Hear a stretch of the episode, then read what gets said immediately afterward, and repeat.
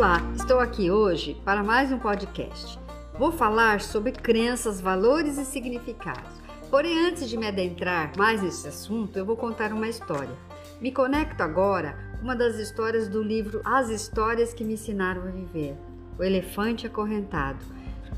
Uma história relatada na relação entre um terapeuta e um jovem paciente, escrito por Jorge Bucay. Neste texto, o autor nos faz refletir sobre como muitas vezes permanecemos estagnados, pois deixamos nossas experiências anteriores nos impedir de agir. Não posso, não posso. Tem certeza? perguntou o terapeuta. Tenho. Tudo que eu queria agora era me sentar na frente dela e dizer o que sinto, mas sei que não posso, não consigo, disse Damian, o jovem paciente. O terapeuta sentou-se como um Buda na poltrona azul da sala, sorriu, olhou nos olhos do seu paciente e, baixando a voz, como fazia sempre, que queria ser ouvido atentamente, e disse: Posso lhe contar uma história?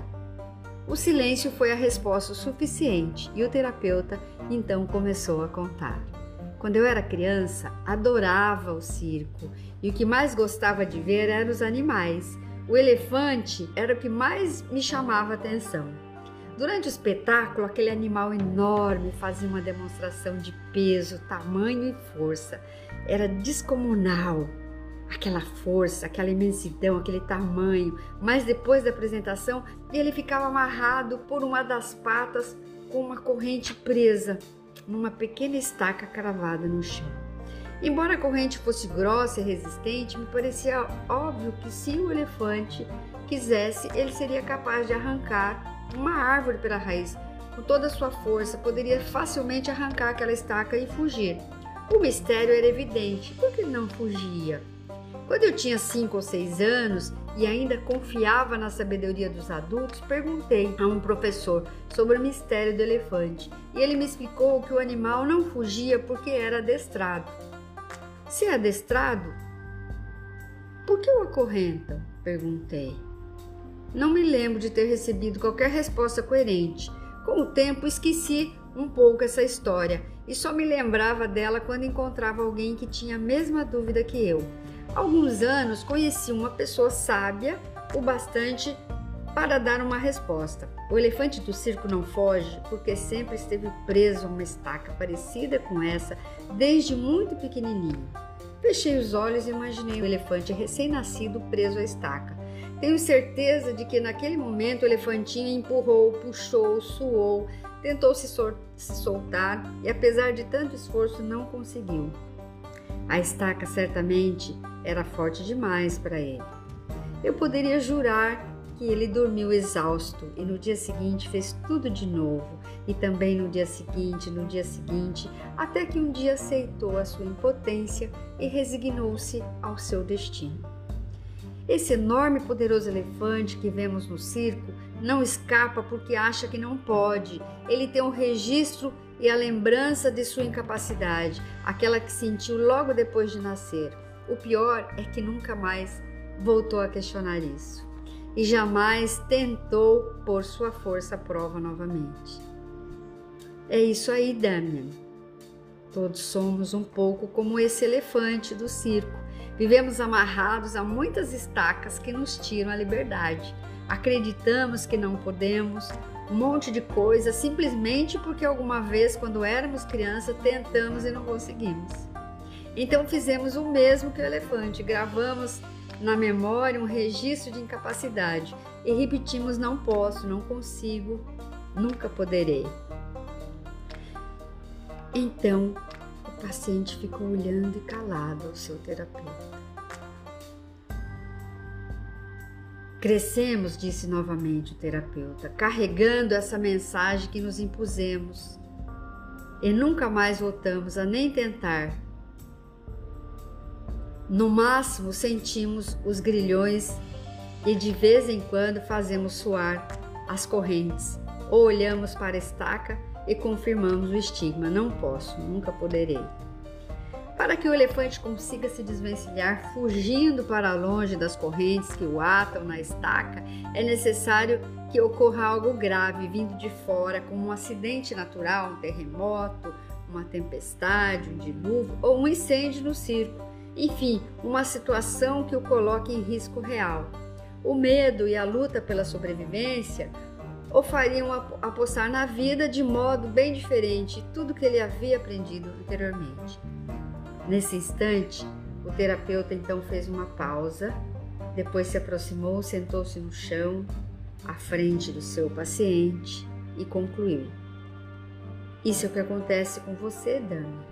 Você vive condicionado pela lembrança de que o outro Damian, que por experiências e desencorajamento acreditou que não pode, não consegue, esse dia está no passado, somente existe dentro de você. Agora você cresceu e você pode fazer diferente. Você sabe cognitivamente que pode. Lembra quantas coisas extraordinárias você já fez, embora ainda jovem?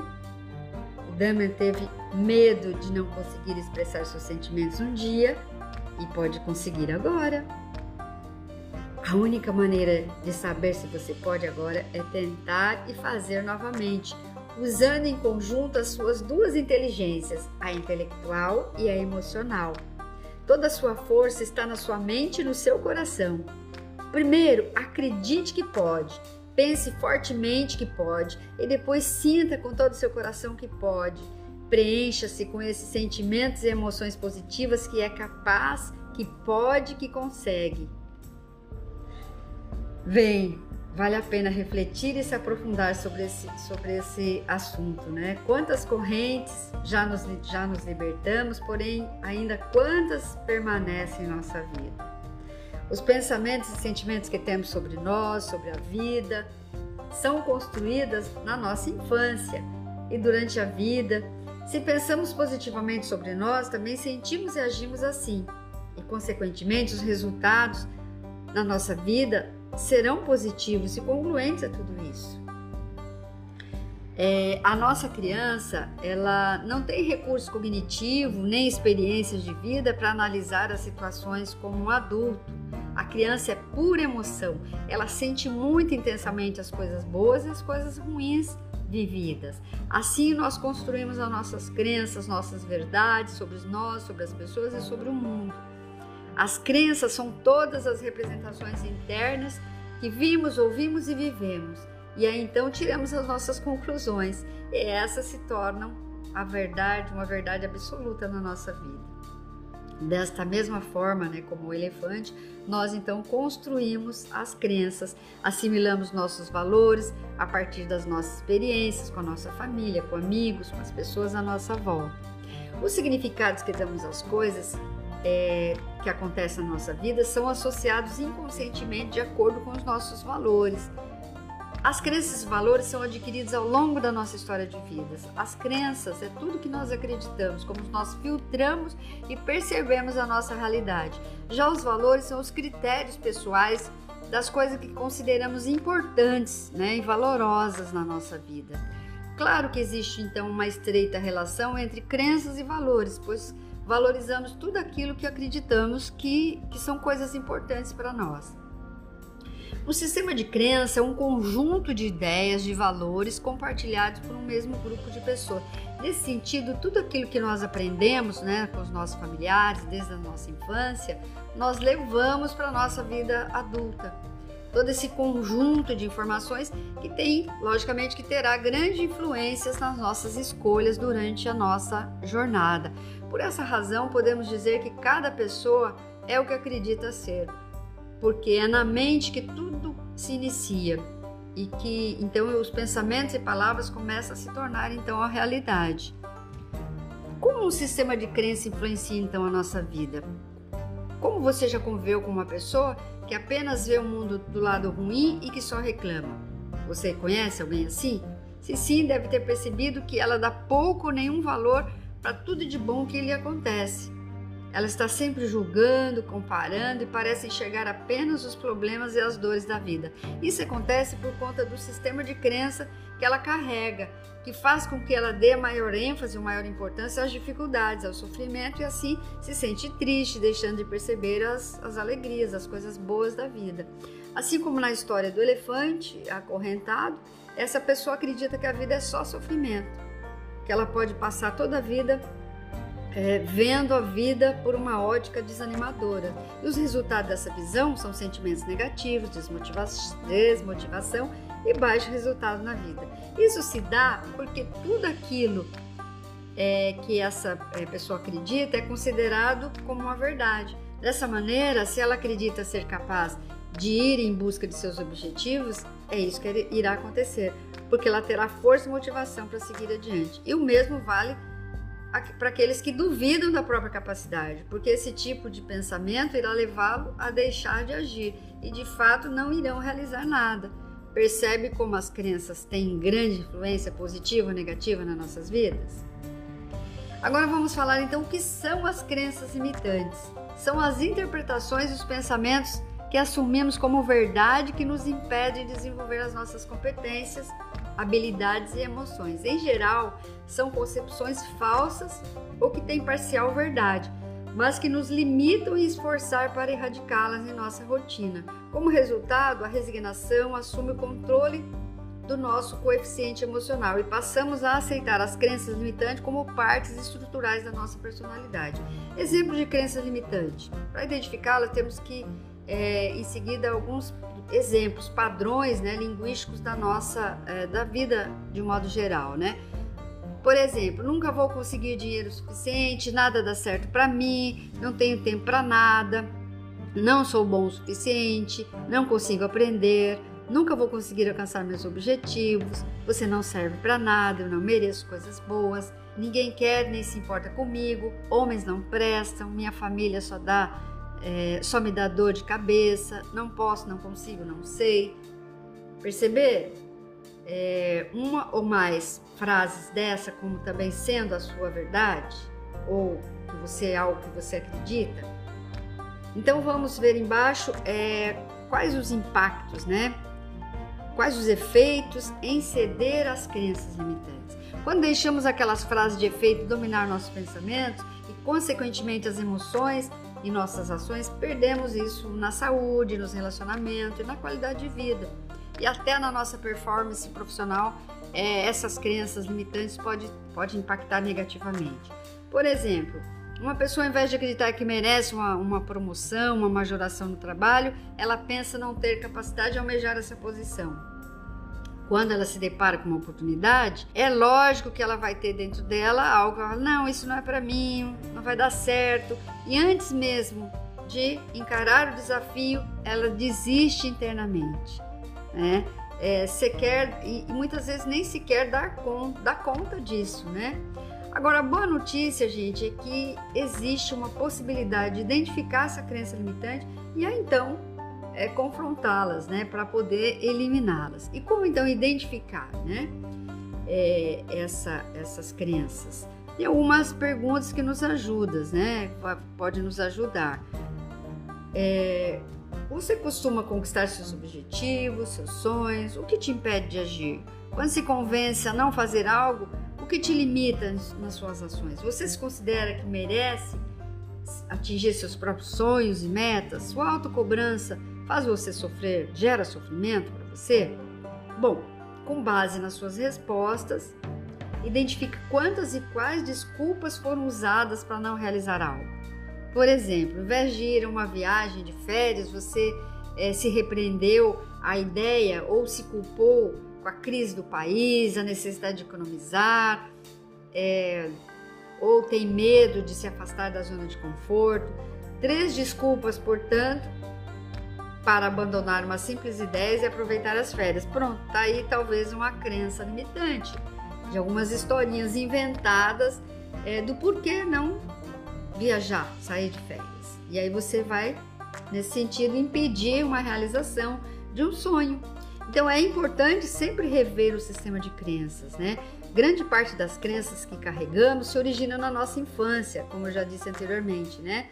No seio da nossa família ou das pessoas com quem a gente convive. E essas crenças então são construídas com base na emoção do que pensamos, sentimos frente a uma situação. Lógico a intenção dos nossos pais é, é, é, é nos dar coisas boas, mas inconscientemente eles acabam ensinando também, nós desenvolvemos a crença limitante. E também eles dão o que eles, ninguém dá o que não tem, né? Eles nos ensinam o que eles também aprenderam.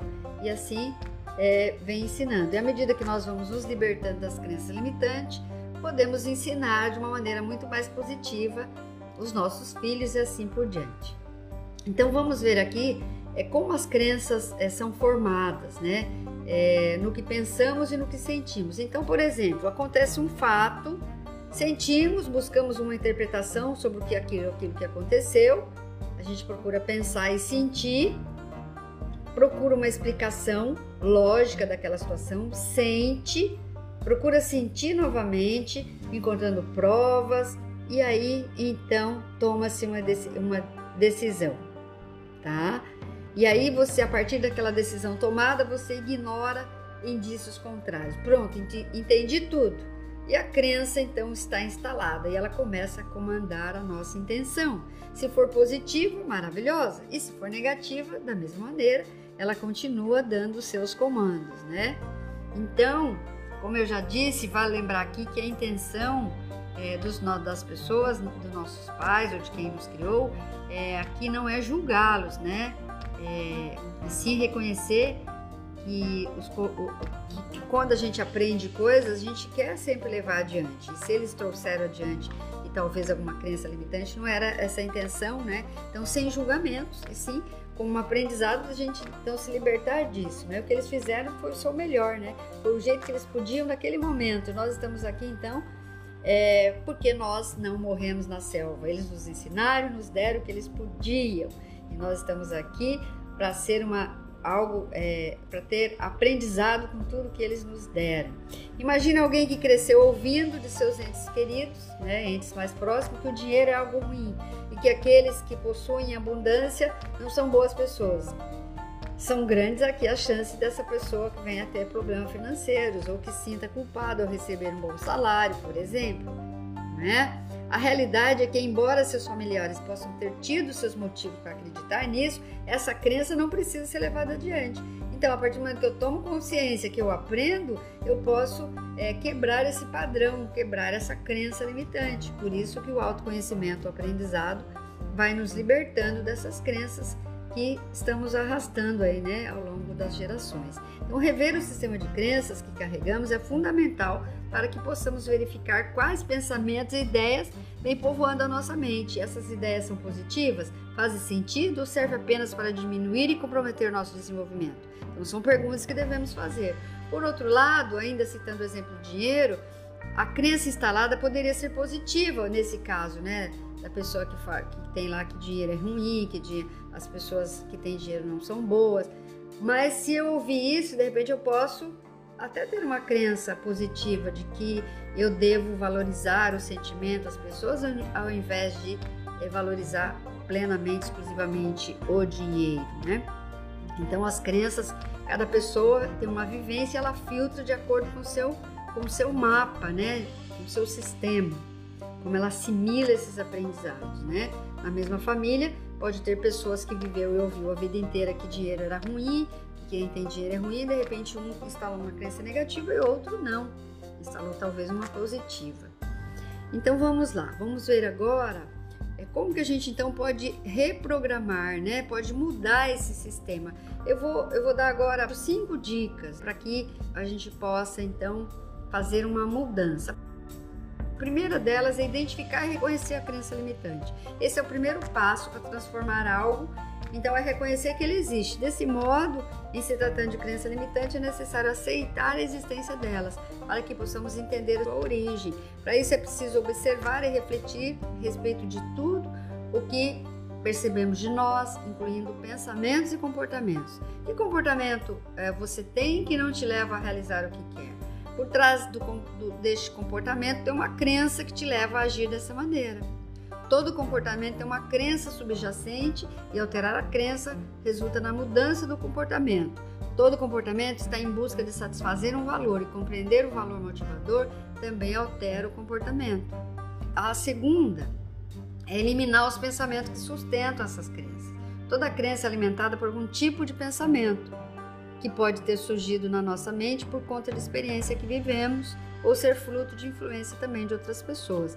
Então é importante identificar quais são esses pensamentos para que possamos eliminá-los e fazer com que eles deixem de exercer esse poder sobre nós. Alguns exemplos: acreditar que não tem sorte no amor, que não é capaz de realizar os sonhos, que dinheiro é ruim, que para ficar rico tem que trabalhar duro, que rico é desonesto e, e assim por diante. 3. A dica 3 é ressignifique suas crenças. Podemos dar para as nossas crenças limitantes um novo significado e assim transformá-las em pensamentos positivos e encorajadores. Se você acreditar que não é capaz de realizar seus objetivos por algum motivo, cancela essa ideia e substitua essa afirmação: eu sou capaz, tá? Que por mais que você falhou, tem alguma evidência, mas que você é capaz, que você vai aprender com a experiência da falha e dar o seu melhor daqui para frente para que tudo aconteça diferente, tá? Uma crença limitante, ela é um decreto. É quando a gente decreta, porque um dia eu fui traída e ser traída sempre? Não, um dia eu fui traída, mas não significa que você vai ser sempre traído. Pronto, quebro aí a crença limitante. A quarta dica é olhar para o positivo das coisas, né? O, o, ser humano ele tem uma tendência natural a dar maior destaque para, os problemas, para, as coisas que não são tão boas. Então, olhar, é, a tendência de olhar para o que falta, né? Sim, olhar para o que tem. Para comprovar isso, basta perceber que as notícias, as tragédias, é, se tornam mais comentadas porque chama mais atenção. Então, para mudar isso, é necessário é, começar a forçar a ver o lado bom e positivo de tudo. E pouco a pouco vão passar a perceber dessa maneira, é, com foco no positivo e ver a vida, refletir sobre ela positivamente. Então, essa é a quarta dica. Quinta dica: faça afirmações positivas para si mesmo. Seu sistema de crença influencia principalmente o relacionamento de você consigo mesmo. Então, aquela voz interna, aquele diálogo interno: eu não posso, eu não consigo, isso não é para mim então, fazer o contrário, né, para ressignificar, para tirar essas ideias. Então, se deseja ressignificar essas ideias, é importante passar a fazer afirmações positivas sobre si. Eu posso, eu acredito, eu consigo, eu sou bom o suficiente, eu sou inteligente. E assim, então essas são as cinco dicas para você ressignificar, para você mudar né, as crenças, eliminar as crenças limitantes, né?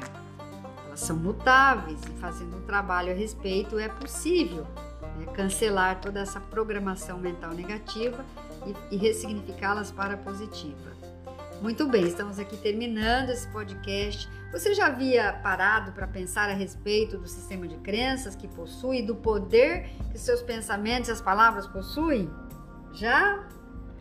Sempre é tempo né, de refletir a respeito deste assunto e perceber que é necessário mudar essas ideias, né? E que é possível, então, né? Se eu olhar para o que, reconhecer, olhar para as crenças, é possível ressignificá-las, é possível, é, é possível mudá-las, elas são mutáveis. E assim você atravessar seu próprio horizonte, atravessar as barreiras das crenças limitantes e conectar-se com a sua melhor versão. Termino aqui então esse podcast. É, espero ter contribuído. E se você gostou, curta, compartilhe, envie para pessoas que também possa ser útil esse assunto. Obrigada e até o próximo podcast.